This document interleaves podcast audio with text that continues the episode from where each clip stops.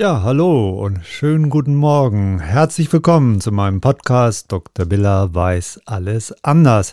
Und mir sitzt mal wieder der Karl gegenüber. Guten Morgen, Karl. Guten Morgen, Andreas. Na, du, wir waren ja gestern, letztes Mal ziemlich fertig, ne? Nach der letzten Folge. Ja, fix ja, und fertig. Haben wir ja auch aufgenommen. Ja, ich habe jetzt ein paar Zuschriften bekommen von Frauen, die sagten, unser Thema, das hätte sie über Prostata, das hätte sie überhaupt nicht interessiert. Da kann ich ja nur sagen, liebe Frauen, ne, kümmert euch darum für eure Männer. Und jetzt hast du noch eine sensationelle Nachricht, ne? Ja, Frauen haben ja auch eine Prostata. Das nee. wissen wahrscheinlich die allerwenigsten, ja.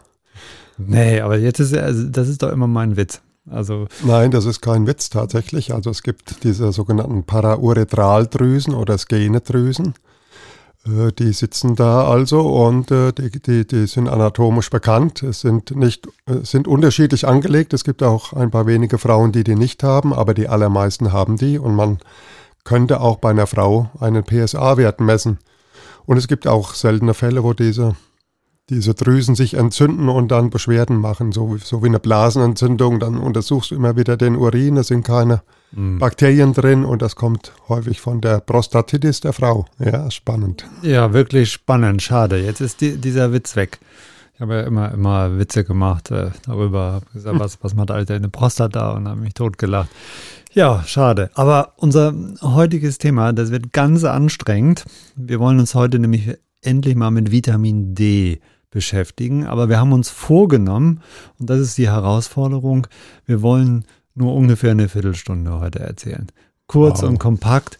Und äh, ich weiß nicht, ob wir das schaffen. Also früher hieß es ja immer, Männer haben nur 1000 Worte pro Tag zur Verfügung und dann schweigen sie. Ja, das galt wahrscheinlich für, äh, noch früher, so diese, diese Nachkriegsgeneration oder diese Kriegsgeneration, die Männer, die kamen ja von der Front zurück, die haben ja nichts mehr erzählt. Das, äh, ja, aus gutem Grund. Und äh, jetzt äh, hat sich das aber total geändert. Ich sehe überall Männer, die reden und reden und reden. Also es ist alles Quatsch, ne? Ja, wir sind ja Labertaschen und ich glaube, ja. eine Viertelstunde pro pro, pro Mann oder pro Teilnehmer, das ist wahrscheinlich, kommen wir eher hin. Schauen wir mal. ja, dann fangen wir doch mal an mit Vitamin D. Oh Mann, ich war äh, gestern nochmal im Internet, habe nochmal ein bisschen recherchiert. Ich wollte einfach aktuelles Wissen nochmal mir anschauen. Und du wirst ja verrückt.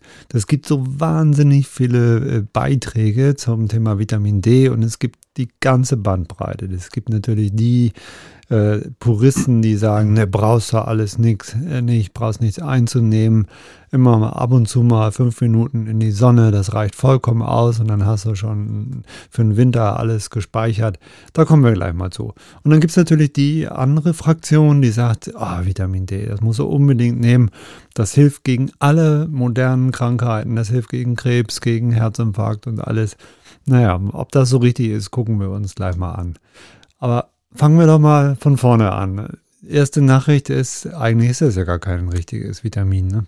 Genau, es ist eigentlich ein Hormon. Ja, ein Prohormon, ganz genau, genau ja. gesagt, also eine Vorstufe eines Hormons. Und, es ist, und der Körper kann es selber äh, bilden. Also so 80 bis 90 Prozent werden ja wirklich durch Sonnenlicht in der Haut gebildet und durch die UVB-Strahlung. Und das widerspricht im Grunde ja der Definition eines Vitamins. Weil Vitamine kann man ja, muss man zu sich nehmen und kann man eben nicht bilden. Ne? Vitamin C kann man ja zum Beispiel nicht bilden. Genau, also das, die Sonne spielt eine Rolle, dann die Wärme im Körper auch, die, die sorgt auch noch für, die, für den Metabolismus. Mhm. Und dann hast du schon gut gesagt, UVB-Strahlung, weil viele denken ja, äh, man könnte auch im Solarium Vitamin D gewinnen. Das ist nicht der Fall. Ja. Ein Solarium hat ja nur UVA-Strahlung und UVB braucht man. Früher hat man ja die Kinder unter so UVB-Röhren gelegt mit dieser berühmten Rachitis. Das ist ja das, wo man das Vitamin D erforscht hat. Da gab es ja einen Nobelpreis für diesen, ja. wie hieß der Sheriff nochmal, Adolf Windhaus in 1928 hat er ja Nobelpreis bekommen für diese Rachitis-Prophylaxe. Damit ist ja Vitamin D dann richtig durchgestartet auch. Ja, genau. Und da sind wir dann auch schon beim Thema, bei den Aufgaben von Vitamin D. Was, was macht denn, wofür ist, brauchen wir eigentlich Vitamin D im Körper? Ja, ja man, man hat ja damals äh, oder heute viele immer noch im Blick die Knochen, die Knochen. Man hat dann diese deformierten Knochen gesehen, aber man hat viel mehr gesehen bei diesen Kindern. Die hatten Lungenerkrankungen, die hatten Herzprobleme. Also äh, Vitamin D ist tatsächlich, äh, hat hohe Korrelation zu sehr, sehr vielen Erkrankungen bis zur Demenz. Mhm. Viele haben es jetzt auch eingesetzt bei den Corona-Infektionen. Und äh, es gibt Daten, zu äh, Parkinson, zu Krebs, äh, gerade Prostata, Brust- und äh, Darmkrebs, die häufigsten, die wir haben. Es gibt gute Daten zu Schwangerschaftskomplikationen, also in der Schwangerschaft ganz wichtig. Es gibt äh, Daten zu Spermien, also dass Männer stabilere äh, Spermien haben mit weniger DNA-Schäden, wenn sie gute Vitamin D-Spiegel haben. Es gibt äh, spannende Daten zum Lager, Lagerschwindel. Also da ist auch äh, deutlich, dass der, der, Lagerschwindel abnimmt, wenn die Leute wieder mit D einnehmen. Ähm, große Daten zu, zu Leaky Gut zum Beispiel, da hatten wir, glaube ich, schon mal was dazu erzählt. Haben wir schon Zu dem Darm. Mhm. Auch große Daten zu den Telomeren, die wir schon mal erwähnt hatten, die dafür mhm. zuständig sind, dass man eben alt werden kann, gut alt werden kann. Ja, da das, sind ja die Telomere sind, wichtig. Auch da ist Vitamin D ein wichtiger Aspekt und es gibt äh, fantastische Ergebnisse bei der MS, zum Beispiel bei der multiplen Sklerose. Mhm. Die wollen ganz hohe Werte haben, also zu vielen, vielen Krankheiten. Ich kann die gar nicht alle aufzählen. Die Schuppenflechte kann man mit Vitamin D verbessern. Die Leute fahren ja auch äh, dann nach Israel und äh, Sonne ist bekannt, dass die Schuppenflechte deutlich besser ist unter Sonneneinstrahlung. Also mhm äh, dass, dass das keine Rolle spielt, ist ein, ein Schmarrn. Auch die Depression zum Beispiel äh, ist gut belegt, dass da Vitamin D und Depression, dass es da eine Korrelation gibt. Aber du hast recht, viele sagen auch, ja, bringt alles nichts. Ja. Man muss sich halt dann die Studienlage genauer anschauen. Ja, also es ist so, ähm, prominent ist auf jeden Fall äh, das Wissen über die Kalziumaufnahme. Ne? Wir wissen, dass äh, die Kalziumaufnahme im Darm gefördert wird durch Vitamin D. Es ist deswegen gut für Knochen und Zähne. Und da gibt es ja diese alten Fotos, das hat mich schon als Schüler immer beeindruckt von so Kindern, die man in England früher in die Bergwerke gesteckt hat, schon ganz früh. Und die hatten ja total deformierte Knochen. Weil der Knochen wird nicht hart, der bleibt weich. Und ich weiß auch, in meiner Kindheit gab es ältere Leute, die hatten dann ganz schlimme O-Beine. Mhm. Die konnte man noch im Straßenbild sehen. Sieht man gar nicht mehr so häufig jetzt. Und äh, das ist eben die Folge, diese, diese Knochenerweichung. Wichtig auch noch für Muskelkraft und vor allen Dingen für ein funktionierendes Immunsystem. Ja, also genau. die Mangelkrankheit ist die Rachitis, das hast du eben auch schon gesagt. Und äh, ja, bei Erwachsenen führt so ein Vitamin D, äh, ich sage ungern Mangel, weil Mangel bedeutet immer klinischer Mangel. Also ich sage, ja. eine, eine, ja. eine, schlechte Versorgung mit Vitamin D führt bei Erwachsenen eben zur Entkalkung und äh, der Skelettknochen und zur Muskelschwäche und das nennt man dann Osteomalzose. Und äh, äh, ja, oder Osteoporose ist ja auch bekannt. Genau, und dann ist es natürlich auch ein wichtiger Aspekt, dass die Vitamin D-Aufnahme im Alter abnimmt. Also die alten Menschen können nur noch ein Drittel so viel Vitamin D aufnehmen wie zum Beispiel ein 20-Jähriger. Mhm. Und das ist natürlich auch im Alter dann gerade ein Problem. Ja, also ganz aktuell, das hast du eben so, so im Nebensatz erwähnt, ähm, äh, hat ja Jens Spahn, ja, der hat, der hatte das bekannt gemacht, äh, weil er gesagt hat, während dieser Corona-Krise, er nimmt Vitamin D ein, um sich zu schützen. Und dann gab es viele Gegenmeldungen inzwischen, die gesagt haben, ja, nee, also äh, das bringt gar nichts, nicht? Also ne, das schützt nicht vor Infektionen. Ne? ja, äh, ja, ja, natürlich schützt das nicht vor Infektionen, ist doch, ist doch klar. Die Impfung schützt ja auch nicht vor Infektionen, ähm, aber, aber das Problem ist ja eben diese Hochregulation des Immunsystems und wenn ich also zu wenig Vitamin D habe, dann äh, äh, funktioniert eben die Regulation des Immunsystems nicht. Genau. Ja. genau. Ja, dann hat natürlich das Vitamin D hat ja auch einen großen also die, die Metabolisierung des, äh, des Vitamin Ds, die können wir nicht im Detail beschreiben, das wäre, glaube ich, zu komplex, aber ja, man auch. sollte wissen, da, dass es sogenannte Polymorphismen gibt. Also ein Polymorphismus ist etwas, wenn es mehr als ein Prozent der Bevölkerung hat, dann, dann, sonst würde es sich Gendefekt nennen. Und ähm, also es gibt ein Enzym, das die, das Vitamin D quasi die bildet. Und da gibt es 4% Polymorphismen und es gibt eins, das das Vitamin D abbaut. Da gibt es äh, bei, bei uns hier 10 bis 20 Prozent Polymorphismen, also viele können das nicht gut machen oder äh, bauen es eben zu stark ab. Und das sind dann eben die Menschen, die Vitamin D einnehmen und einnehmen und mhm. der Wert geht nicht hoch. Ja. Deswegen, man muss da schon auch überlegen, was misst man, wie, wie bestimmt man das Vitamin D. Die meisten bestimmen ja nur das 25 OH, das Calcitriol, aber es gibt eben auch das 1,25 OH, das auch eine große Rolle spielt und der Quotient spielt eine Rolle. Man kann freies Vitamin D messen und, äh, und dann gibt es halt auch zwei äh, Messgrößen, also Nanomol oder Mikrogramm. Äh, Mikrogramm. Nano, Nanogramm, Nanogramm, Nanogramm, genau. Nanogramm pro, ja, ja. Genau. Millimol und, und Nanogramm, so, genau. Mhm. Und dann, dass man die auch nicht durcheinander wirft. Ja, das ist also um den Faktor 2,5, dann ähm, muss man es teilen oder mal nehmen, damit man da die richtige Dosis, weil ja. die einen sprechen von dem einen Wert und die anderen vom anderen, dass es da kein Durcheinander gibt. Und wie du schon schön gesagt hast mit der Autobahn, die Kunst ist sich, glaube ich, in der Mitte zu bewegen. Das habe ich noch nicht erzählt. Ah, das das ich, nicht, wir, hatten, ich, wir hatten äh, vorhin das, mal das habe ich vor der Aufnahme. Aber, aber, aber, das musst du dann vielleicht noch mal dazu erzählen. ja, also die Kunst ist ja die, die Mitte zu, treff, das, zu, treffen. Ganz genau. Das, das, das, stammt nicht von, das stammt nicht von mir, aber ich habe es dir vorweg erzählt und ich erzähle es gerne auch nochmal. Ich fand das ein schönes Beispiel. Es gibt ja so viele Menschen, so viele Warner immer bei Vitaminen, die ständig davor warnen und sagen, ihr müsst aufpassen, die Überdosierung. Und wir reden natürlich natürlich die ganze Zeit darüber, wie, gefährlich es ist, mit 100 auf der Autobahn zu fahren.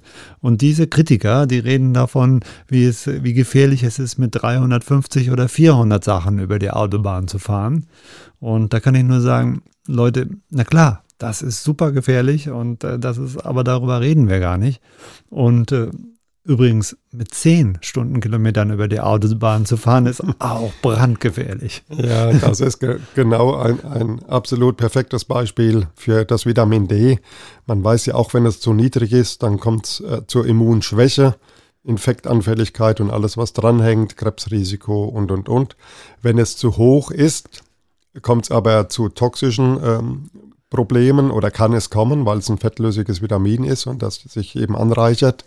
Und es kommt dann eher zur Immunsuppression. Das macht man sich übrigens bei der multiplen Sklerose zunutze. Da gibt es das sogenannte Coimbra-Protokoll, wo man sehr hohe Dosen verabreicht und damit extreme Verbesserungen bei der multiplen Sklerose erreichen kann. Ja. Und das, äh, du hast ja vorhin so schön gesagt, ja, das kann man doch alles äh, übers Essen machen. Ich habe mal so geschaut, was man essen muss, um diese 800 internationale Einheiten am Tag zu bekommen. Das ist ja die empfohlene Menge der DGE. Und da müsste man zum Beispiel 400 Gramm Makrele essen oder 4 Kilo Schweineschnitzel. Das schaffen die Männer vielleicht noch, auch 20 Eier, das kann man mal einen Tag realisieren. 20 Liter Vollmilch, da wird es, glaube ich, schwierig. 10 Kilo Kalbsleber, also ich esse gerne Leber, aber 10 Kilo wäre mir zu heftig.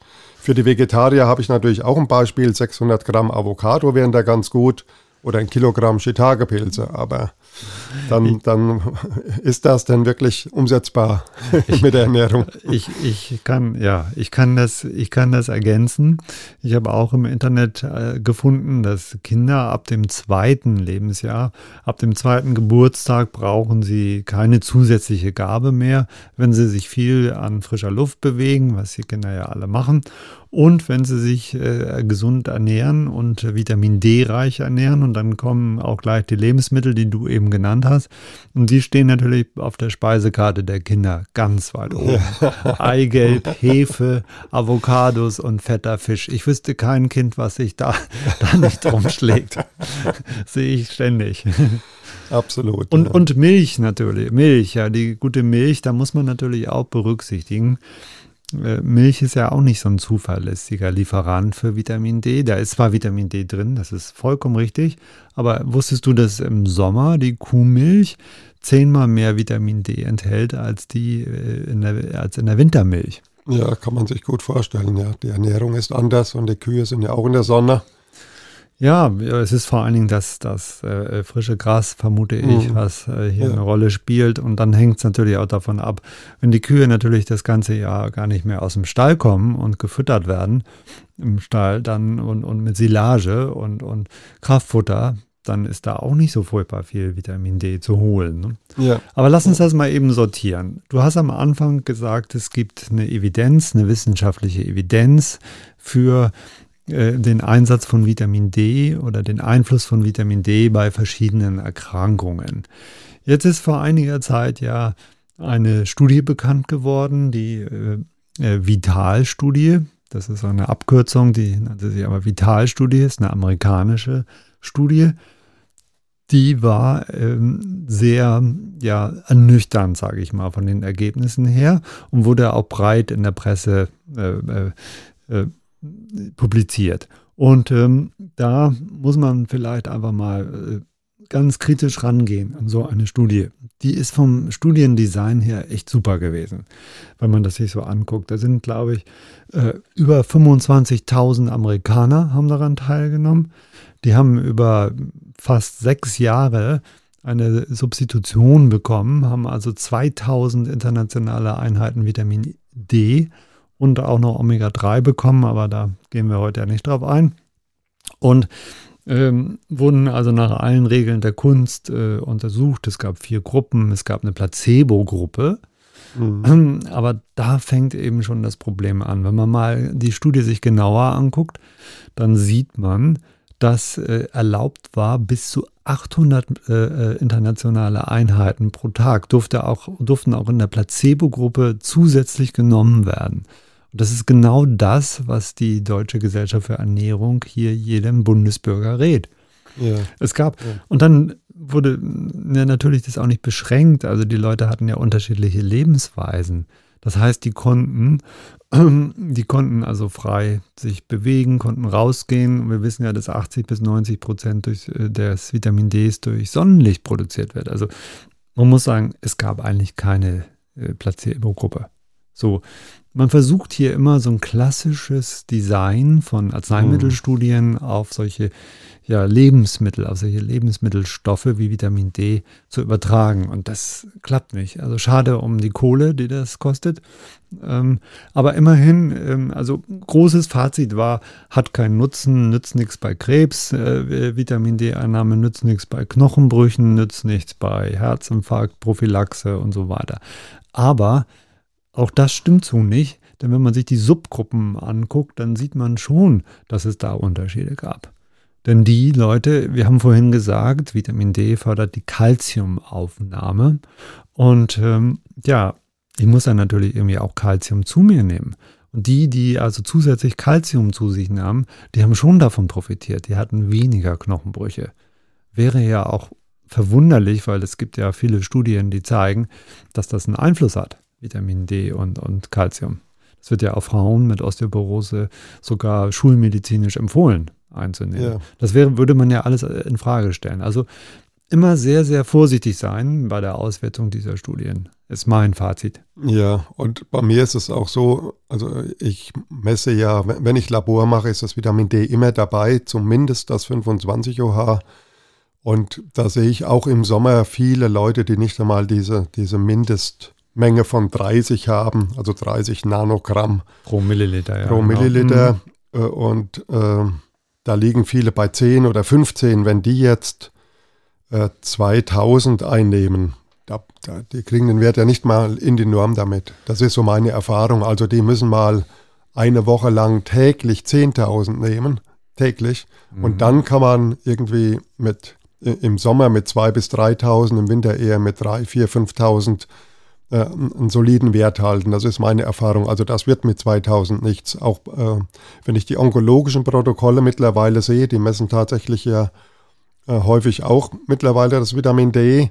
Und die machen es auch so, dass eine Woche lang täglich 10.000 Einheiten gegeben werden, erst einmal. Und ja. dann einmal die Woche.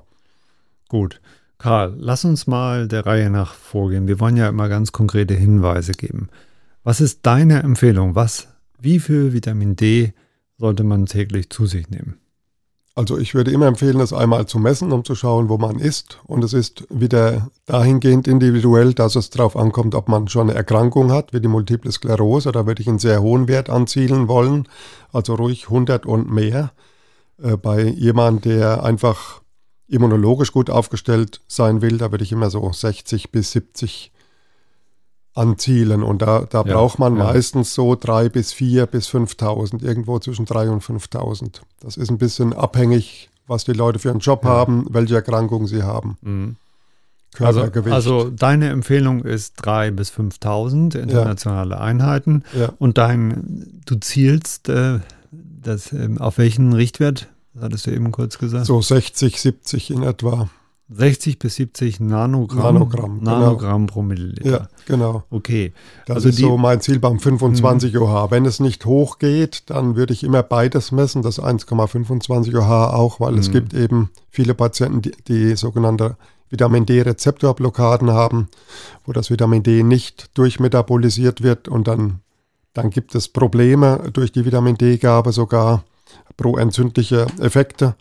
Und das liegt zum Beispiel häufig an intrazellulären Virusbelastungen. Auch Corona hat das zum Beispiel gemacht. Bei Tumorpatienten sieht man es auch häufig, dass die einen Vitamin D-Rezeptorblockade haben. Die muss man erstmal mit speziellen Substanzen aufheben.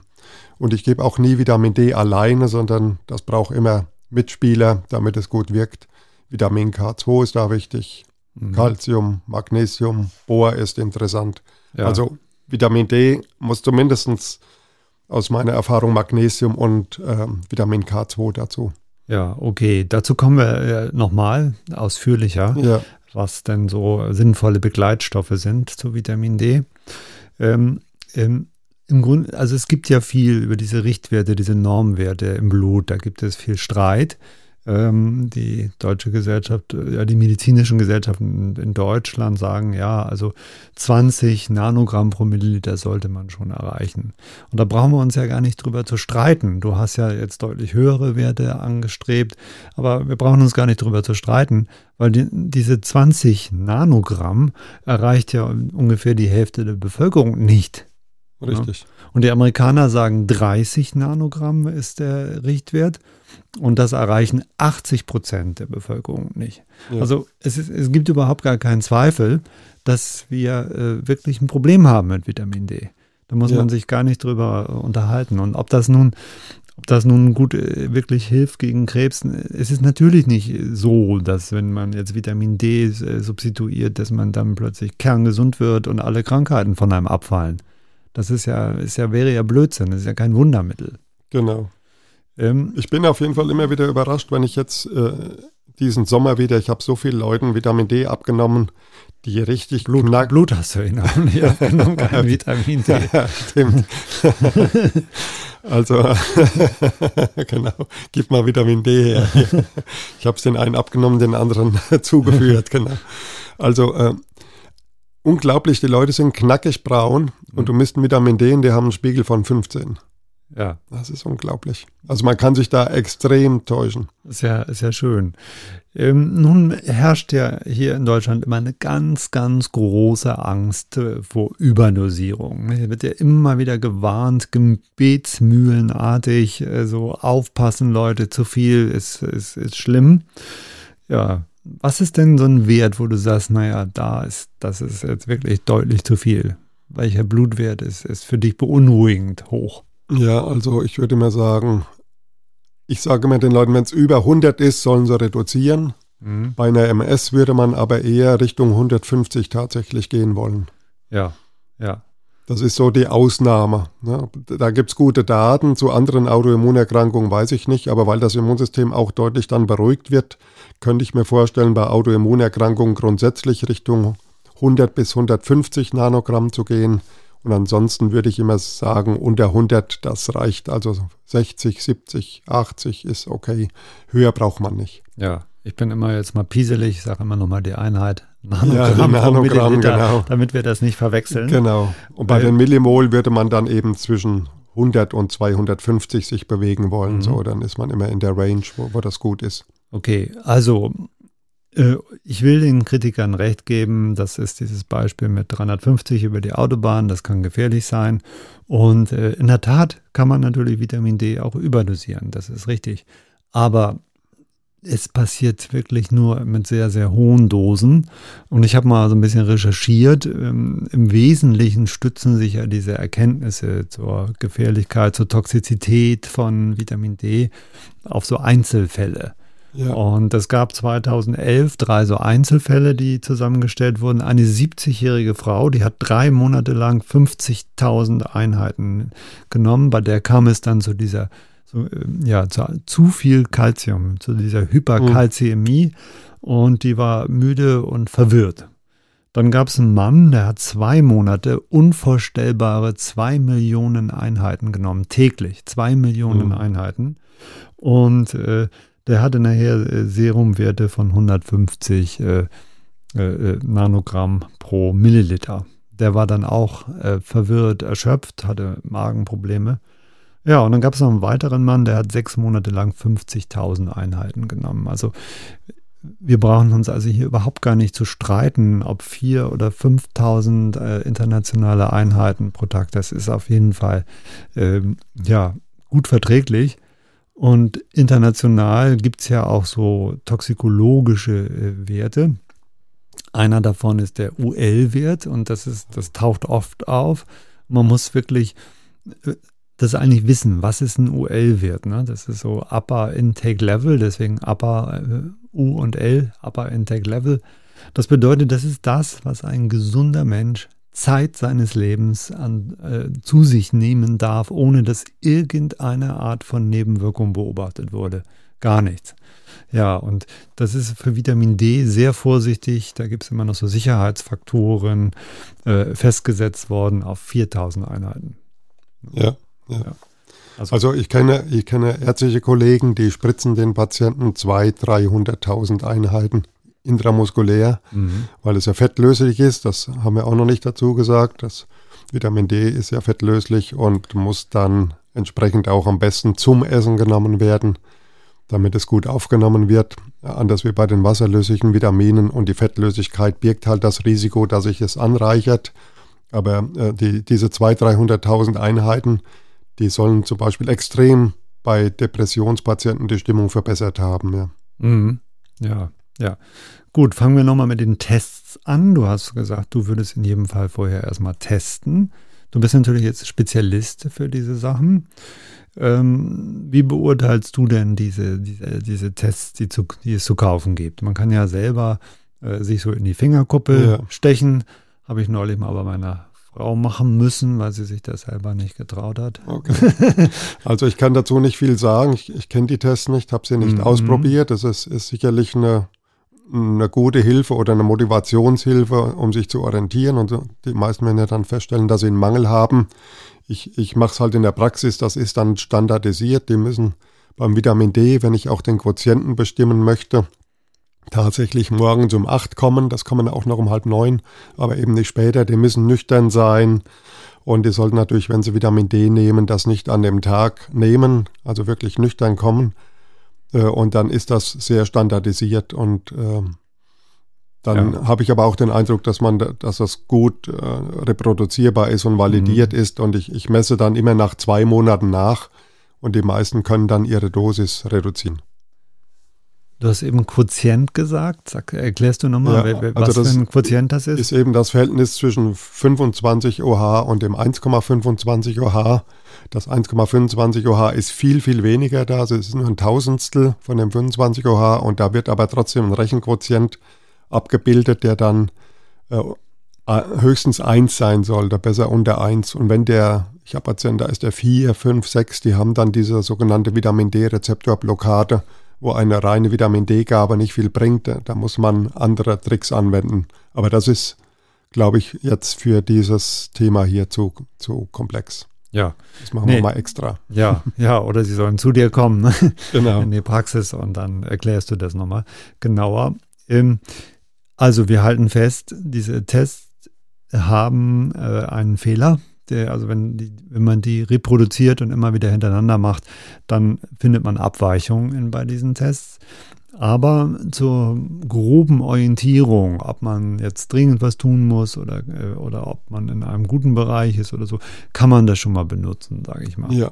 Ne? Also dafür ist das schon okay. Ich habe gelesen im Internet, äh, wir haben uns vorher darüber unterhalten, dass ähm, man drei Tage vorher am besten kein Vitamin D zu sich nimmt. Also wenig über die Nahrung und nicht substituiert, weil sonst äh, bei gewissen Menschen hat sich herausgestellt, dass der Wert, wenn sie nichts äh, eingenommen haben, doch nochmal deutlich geringer ist, als wenn sie jetzt äh, Vitamin D eingenommen haben, was ja auch möglich ist.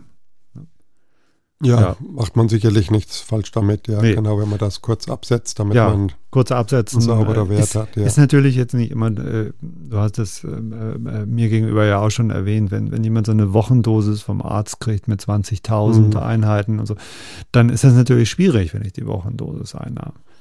Ich, glaub, ich persönlich glaube auch nicht, dass das tagelang im Blut rumschwimmt, wenn sie es einnehmen. Also ich mhm. glaube schon, an dem Tag selbst morgens natürlich, das wäre nicht schlau, aber ich kann mir nicht vorstellen, dass das am Vortag ja. dann noch im Blut rumschwimmt. Das ja. wird schon gut aufgenommen auch dann. Ja, gibt, es gibt wohl entsprechende Einzelfälle, sage ja. ich mal. Aber wir, wir betonen ja auch immer, alles ist individuell, alles ist, ähm, für, für jeden ist es anders. Ähm, aber das hilft ja dem, hilft einem ja immer nicht, wenn man das sagt. Wir müssen genau. ja hier konkrete Empfehlungen geben und das ist natürlich immer genau. das, was den meisten äh, irgendwie nützt. Ja, das äh, ist gut. Ähm, bei den äh, positiven Stimmen zum Vitamin D habe ich einen sehr schönen Spruch gefunden. Da hieß es, Vitamin D ist ein Menschenrecht. Und äh, der Arzt, der das sagte, der äh, der leitet das ab, eben auch, weil er sagt, das ist sogar eine Foltermethode, Leute ja in dunkle Keller einzusperren und, und Wochen oder Monate lang nicht zu versorgen mit Vitamin D, ihnen keinen Zugang zu geben zum Sonnenlicht. Und äh, das haut schon ganz schön auf den Prägen. Ne? Das macht die Leute mürbe. Das ist eine Folter. Absolut. Und da, da die Sonne ja am Ende wieder das Vitamin D auch ist, dann ist, ist es bestimmt ein Menschenrecht, ja. Ja, ja, fand ich einen sehr, sehr guten Spruch. Was mich immer verwundert ist, ich hatte eben ja über die Vital-Studie gesprochen.